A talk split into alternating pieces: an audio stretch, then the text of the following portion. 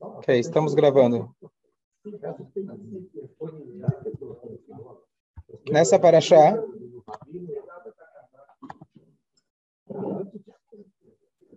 nessa paraxá, Moshe Rabbeinu,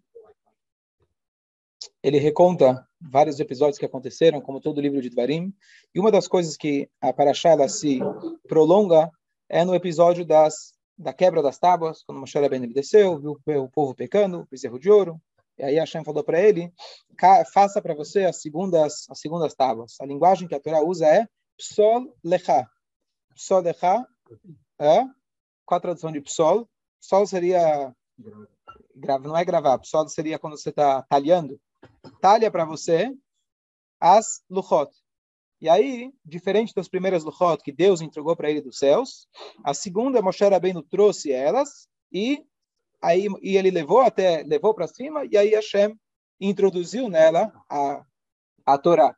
Mas a, a pedra quem fez foi Moshe Rabbeinu. As primeiras primeiras tábuas elas eram completamente milagrosas, as segundas foram feitas por Moshe Rabbeinu. Dizem nossos sábios, a linguagem psol lecha, psol lecha faça para você, então, a linguagem psol significa talhar, também se refere aos próprios talhos. Quando a pessoa ela talha, você tem aqueles restinhos. Então, Moshe Rabbeinu, a Deus estava falando para ele que psol lecha, que o psolet, ou seja, esses talhos, esses restos, vão ficar para você. Dizem nossos sábios que dessa pedra, que pedra que era? Zafira. Moshe Rabbeinu, ele ficou muito rico e Deus falou para ele, isso fica para você. Só lecha. Os restos ficam para você. Essa é a passagem. Pergunta. Moshe não precisava de dinheiro? E o que, que você ia fazer com o dinheiro no Midbar? Fazer bom, é importante. Dinheiro, poder. No Midbar não tinha nem utilidade. Não precisava, não precisava de dinheiro. E mais ainda, se Deus quer enriquecer Moshe, esse jeito, é? Que, que dinheiro brinco? Não ouvi. Que? Se Deus quer enriquecer Moshe, não tem um jeito melhor?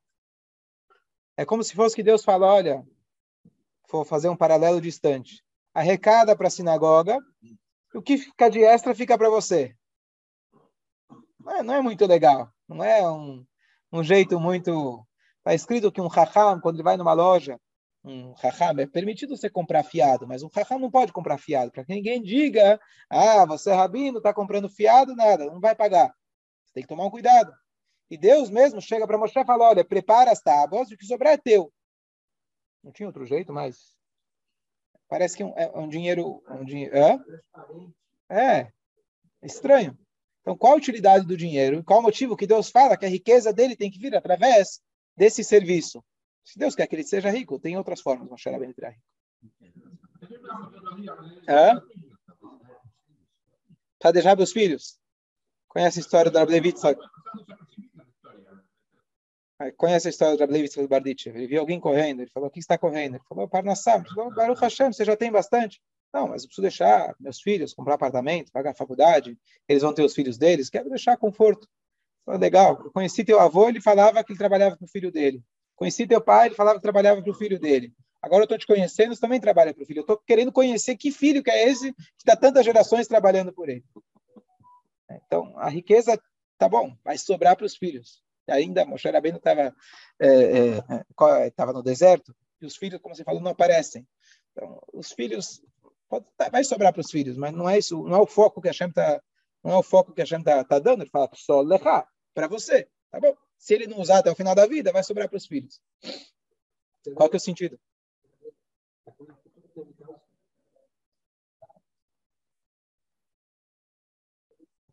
Para pagar. Mas, mas não ia precisar de dinheiro de Moshe. O, o, judeu mais pobre saiu carregado com 90 burros carregado de ouro e prata. Então, se fosse para comprar dos vizinhos, inclusive tem opiniões que eles compravam gado dos vizinhos, algumas coisas eles compravam, mas de qualquer jeito não faltava dinheiro.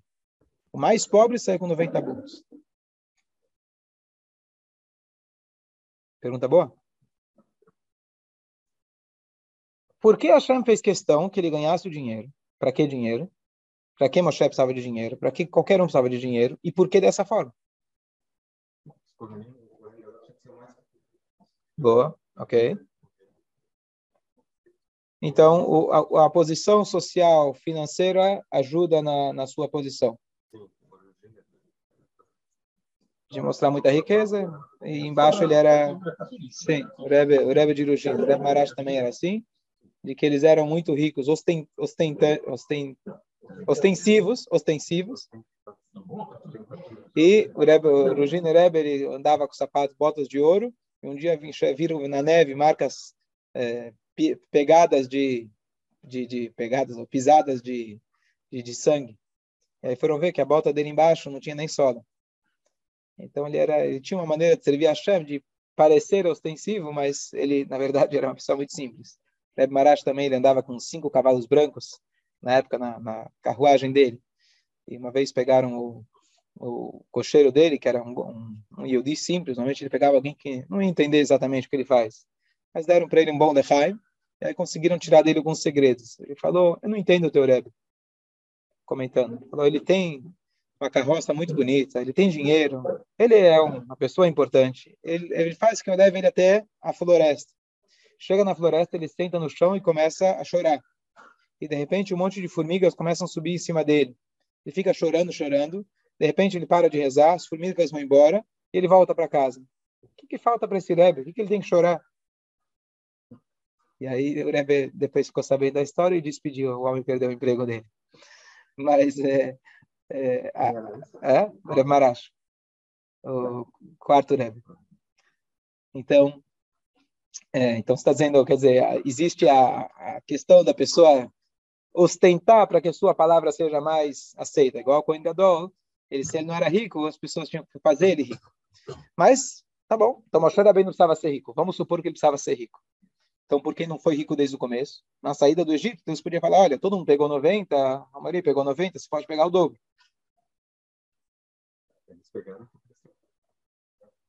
Ah, ok, tá. Mas podia dar outro jeito. Hashem podia dar outro jeito. E Tró, podia dar para ele um, um dote, Hashem podia dar outro jeito, não faltava jeitos. E ainda, e ainda.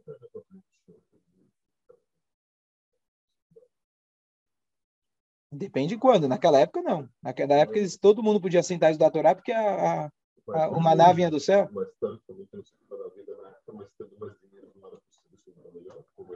Não naquele momento, porque lá o dinheiro não tinha valor. Se você tinha. É, ainda a Moshe era bem. Eles tinham comida do céu, roupa lavada.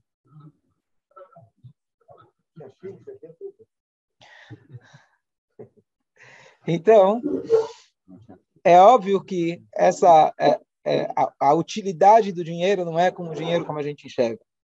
E o motivo que a Hashem falou para ele extrair das segundas luchot também não são é, não é apenas porque não tinha outro jeito ele conseguir dinheiro. Óbvio que aqui tem uma lição, a mensagem, a ponto que a Torá faz questão de dar uma dica para a gente como que ele ficou rico. A Torá conta que ele ficou rico e como ele ficou rico. Então tem uma lição para a gente. Nada, nada na Torá é, é, é desnecessário a mais. Então, para a gente explicar isso, tem uma história muito bonita que depois do Holocausto chegou um Yehudi que ele tinha, Lodener, sobreviveu a Auschwitz, mas ele perdeu toda a família esposa, filhos, pais, todo mundo que ele conhecia. E ele, Baruch Hashem, conseguiu sobreviver. E ele, ele fez aliá. Na época ainda não se chamava oficialmente Israel pela ONU, mas sempre foi Israel. E ele foi morar lá. E não só que ele perdeu a família, ele perdeu a fé dele. Ele perdeu a fé dele. Depois de tudo que ele viu, ele se sentiu muito distante. Mas mais uma pessoa tinha feito aliá, que era o Rebbe de Ger, e esse era a dinastia que a família dele seguia. E esse Rebbe de Ger, ele tinha perdido toda a família dele também. Ele não sei se toda, ele perdeu netos. Ele conseguiu escapar com alguns poucos familiares. E não só que ele perdeu a família dele, 200 mil Hassidim que ele tinha na Europa também foram para as câmaras. E esse esse Yehudi que saiu de lá, é, a gente não tem o nome dele, mas a gente a história é registrada por alguns uh, alunos dele que assistiram essa história. E esse Yehudi, apesar que ele tinha, entre aspas, perdido sua fé, ele tinha saudades do Rebbe dele, o Rebbe da família dele, e ele foi se encontrar com ele em Israel. Ele foi até o Rebbe, e óbvio que não tinha o que se falar, tudo que eles passaram, mas eles tinham uma dor, não era um Rebbe falando para ele filosofia e teoria, mas era alguém que tinha passado pela mesma coisa. O Rebbe falou para ele uma coisa que está escrita na nossa paraxá. Ele falou, deixa eu te falar um voto da nossa paraxá. Que a Torá conta para gente que Moshe Rabbeinu, ele fala, ele fala na Torá que quando ele desceu do Monte Sinai, Vashabram leinehem, eu, que, eu quebrei as tábuas perante os, os seus olhos. Moshe Rabbeinu foi lá e quebrou as tábuas perante os seus olhos. Pergunta o Rebbe, ele falou, do Ibn Israel, na frente de vocês. Pergunta o Rebbe, por que a Torá faz questão, Moshe Rabbeinu faz questão de lembrar que ele quebrou as tábuas perante eles. Se Moshe Rabbeinu tivesse virado para trás e quebrado, ia mudar alguma coisa? Que diferença faz que ele quebrou na frente deles? Então, de maneira geral, você pode dizer, de maneira simples, ele quebrou na frente deles para dar um impacto neles. Eu sempre comparei isso. Imagina quando o rabino chega na sinagoga, ele está nervoso, está todo mundo conversando, ele pega o siduro e joga no chão. Você, ia, você, não ia aprovar esse rabino, não ia falar que ele é Moshe Rabbeinu. Você ia, ele ia perder o emprego, provavelmente. Imagina que ele faz isso com a Torá. Imagina o que ele faz com a Torá que ele recebeu de Deus. Não é nem uma Torá escrita para um humano. Mas Moshe Rabbeinu fez. E ele fez isso o quê? Para dar um choque no povo, com as várias explicações. Mas perguntou, Rebbe, por que Leinem? Por que a Torá faz questão? Quebrou. Óbvio que ele quebrou. Estava descendo, ele quebrou. Que diferença faz Leinem perante os seus olhos? E ele falou um voto muito bonito, que ele falou o seguinte: a quebra das tábuas simboliza as quebras na nossa vida, as dificuldades. E Moshe Rabbeinu, ele está dizendo, é verdade, eu estou vendo um povo que traiu Hashem. Eu estou vendo um povo que fez idolatria. Acabaram de ver Hashem poucos dias atrás. E o povo está quebrado. Como consequência, a gente sabe que as, as letras subiram, a pedra ficou pesada e quebrou. Diz Moshe Rabbeinu, e disse o Rebbe, ele falou, o que quebrou, na verdade, é só lei nem O que está quebrado é só aquilo que é visível aos seus olhos. Aquilo que é aparente. A Torá, na sua essência, nunca quebrou. A essência do Yehudi nunca quebrou. E aquilo que a gente enxerga como perdas, quebras, dificuldades, é só Leinehem. Na essência, quando a gente cavar de maneira um pouco mais profunda, a gente vai saber que o plano de Hashem é perfeito. Todos aqueles que a gente viu, infelizmente, disse o Rebbe, que foram exterminados, a gente não entende, como eu falei antes, não era um rabino falando filosofia, é alguém que tinha sentido na própria pele tudo isso. Tudo isso que a gente está vendo, a alma deles continua eterna. A alma de todo Yudi é eterna. E o plano de Hashem é perfeito. A gente não tem como entender os planos de Hashem. Mas saiba que isso é só lei Neihem. Isso é só na nossa visão limitada que a gente enxerga. Mas a Torá continua plena. Essa é a mensagem que ele falou. Então, voltando aqui às segundas tábuas, tem várias tem várias alusões o que significa a segunda tábua, as segundas tábuas, mas as primeiras tábuas em relação às segundas tábuas, as primeiras vieram de Hashem, as segundas vieram da chuva do povo. E elas só foram recebidas no final, Moshe Rabbeinu só trouxe elas para o povo no dia de Yom Kippur. E agora a gente está começando o mês de Elul, que são, na verdade, o tempo do, do Rosh Chodesh Elul até Yom Kippur, os últimos 40 dias, foram três sets de 40 dias. Os primeiros que ele foi receber a segunda as primeiras tábuas, os segundos onde ele foi pedir perdão, e a terceira vez que ele subiu, que foi Rosh Chodesh Elul até Yom Kippur, que ele estava lá agora recebendo as segundas tábuas, os últimos últimos sete de 40 de 40 dias. Então, as segundas tábuas representam o quê? A chuva, representam o povo de Israel, com remorso por aquilo que eles fizeram. E no final das contas, as segundas tábuas elas foram mais é, é, é, foram melhores entre aspas que as primeiras tábuas. E quando o Moshe Rabbeinu desceu, está escrito que ele desceu com midrashim, muito mais informação. E a ideia das segundas tábuas elas foram eternas, elas ficaram.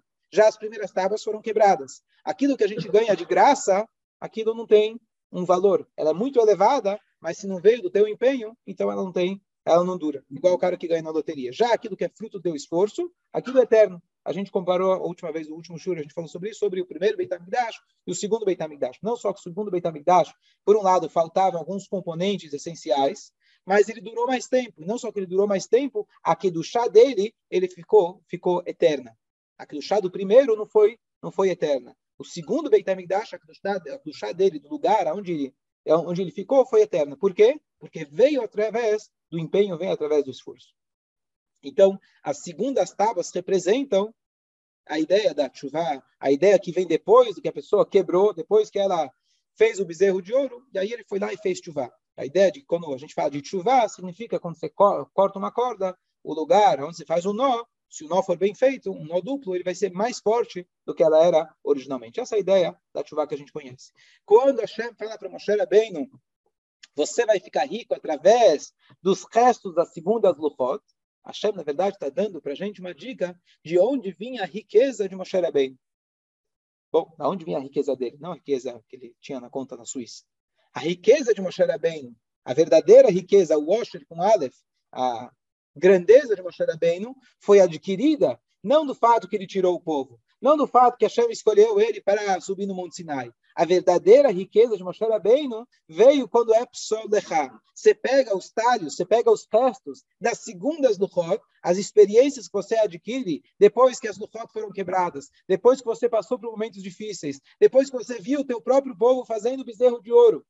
E aí você foi lá e se entregou por eles, você se colocou na frente de Deus, você foi lá e lidou, teve que lidar com as dificuldades, aí sim veio a riqueza de Moshe Rabbeinu. A riqueza veio quando você realmente tem que lidar com as dificuldades. E essa é a alusão que a Hashem está falando para ele, uma das explicações, isso veio do quinto Rebbe, que ele fez a explicação, claro, não estou falando exatamente as palavras, mas de que a, psolecha, o psolet, os restos, as segundas luchot, os restos significa as experiências, o que você extrai, o que sobra para você das experiências da segunda Luchot, daí vem a verdadeira riqueza. Então, a mensagem é mensagem clássica, uma mensagem bonita de que quando a gente perde, é o melhor momento para a gente se recompor, recomeçar, porque é daí que vem a verdadeira riqueza. Aquilo que você conseguiu de primeira foi uma sorte, foi uma brachá de Hashem. Mas se você não trabalhar por isso, enquanto você, eu falei no, no noivado, eu fiz semana passada um noivado, estava é, num um vórtice, chama, e aí eu falei para os noivos uma frase que eu vi bonita, ele fala que o casamento só começa depois da primeira briga do casal. Porque você quer saber como um casal está lidando, não é quando eles estão se amando, e sim quando eles brigam, como eles brigam. É uma história recente, eu vi de uma, uma pessoa que ela foi numa, numa casa de um casal religioso, e o marido e a mulher começaram a brigar, discutir em plena mesa de Shabat, com a visita do, do cara. Depois do Shabat, Aconteceu, é, pode acontecer. Depois do Shabat, o dono da casa ligou se desculpando, olha, desculpa, né? Uma coisa muito desagradável que aconteceu. Ele falou, não, eu aprendi muito de vocês e eu decidi que eu quero me comprometer mais com o Torah Mitzvot. Ele falou, como? Ele falou o seguinte, o jeito que vocês brigaram foi uma coisa louvável. O respeito que vocês demonstraram, mesmo durante uma discussão, foi isso que me impactou. Quando eu falei isso no, no, no Lechaim, lá, Vort, o, o, o, noivo ficou assim, né? Ficou meio assustado. Mas os pais, os pais, os pais da noiva fizeram, é, é que Baruch Hashem já são casados há muitos anos. Falei, é isso mesmo. Certo? Então, a, a, a paz vem depois da briga. A verdadeira paz, a verdadeira conquista vem depois de uma dificuldade. Baruch Hashem, se você nunca teve briga, não precisa buscar a briga, não é isso que a gente está falando. Mas a natureza humana é que vai ter a briga, vai ter a queda, vai ter a dificuldade, e saber que as segundas luchot é realmente o que ficou para sempre, é aquilo que ficou. As primeiras luchot quebradas ficaram também na arca, quebradas como estavam. Para lembrar, a gente tem que lembrar o nosso passado, lembrar os nossos erros, lembrar o que aconteceu. E ela tinha uma Kedushá eterna, apesar de estar quebrada mas ela propiciou que tivessem as segundas do Hod, que de certa forma vieram através de Moshe Rabbeinu, vieram de baixo, mas elas foram eternas. E essa ideia da gente sempre estar tá pronto para reconstruir, sempre estar tá pronto para recomeçar, e como os grandes judeus corajosos que conseguiram sobreviver ao Holocausto, e tiveram a coragem, apesar de todos os traumas, de recomeçar e ter filhos e etc., e dar continuidade, graças a eles, Baruch Hashem, que grandes, grande parte do nosso povo está aqui até hoje.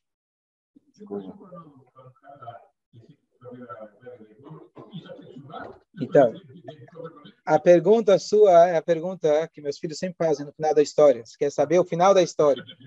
A gente tem que aprender que a verdadeira história não é viveram felizes para sempre. A verdadeira história é aquela que conta para você das quebras, aquela que conta para você as dificuldades. A Torá não termina contando, e Moshe Rabbeinu entrou na terra de Israel viveu feliz para sempre. A Torá termina dizendo, Moshe Rabbeinu quebrou as tábuas, e não entrou em Israel e o povo não entrou em Israel, assim que a Torá termina.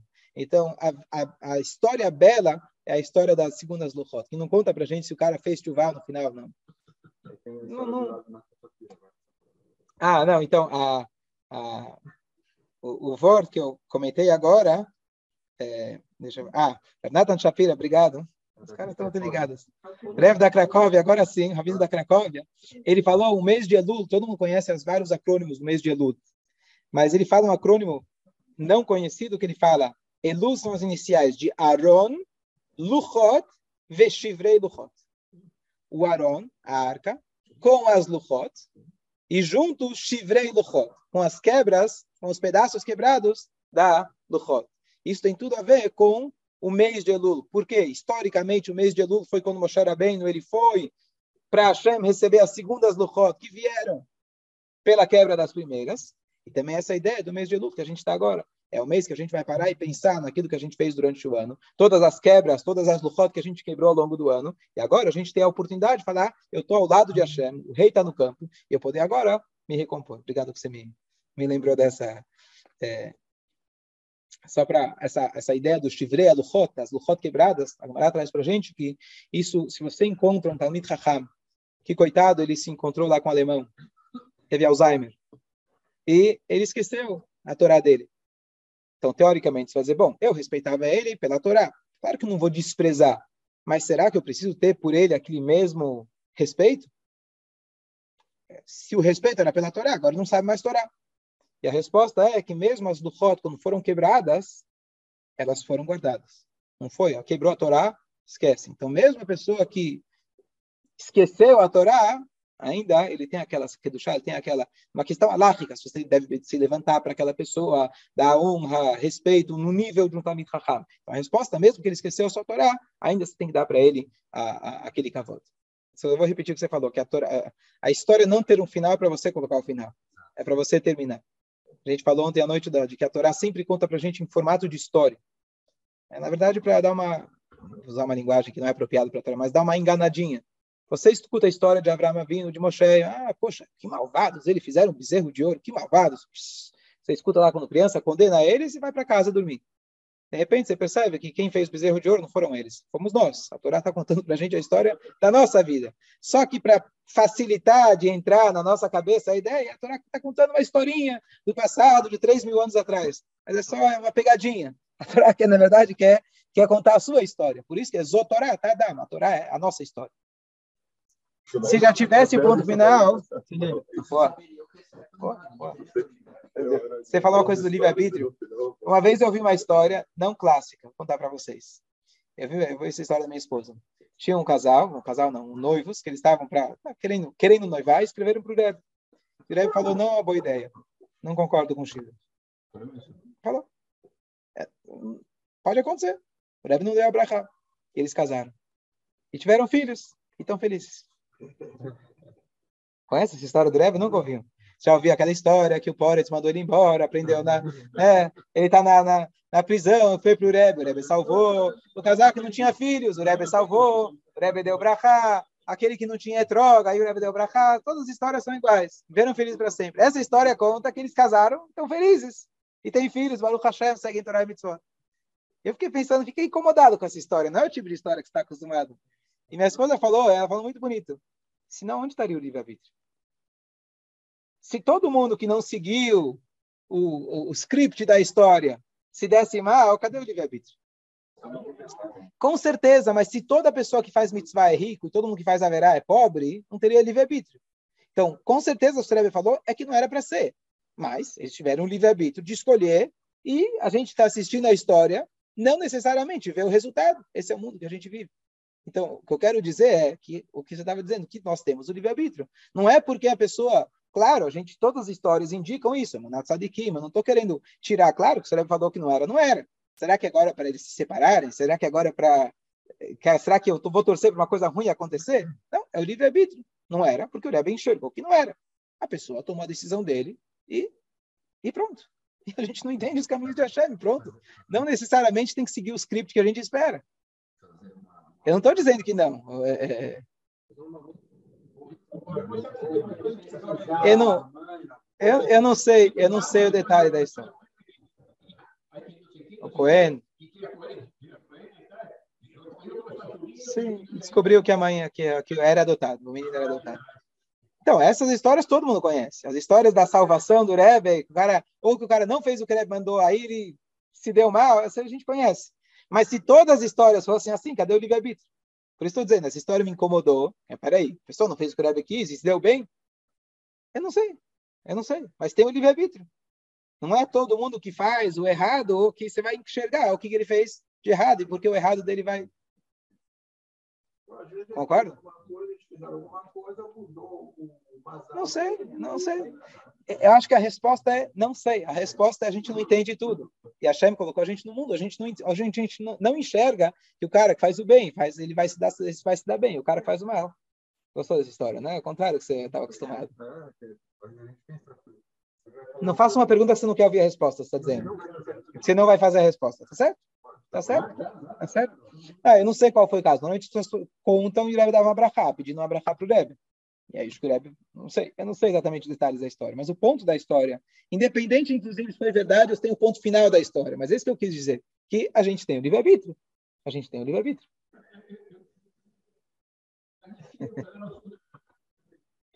para onde você vai?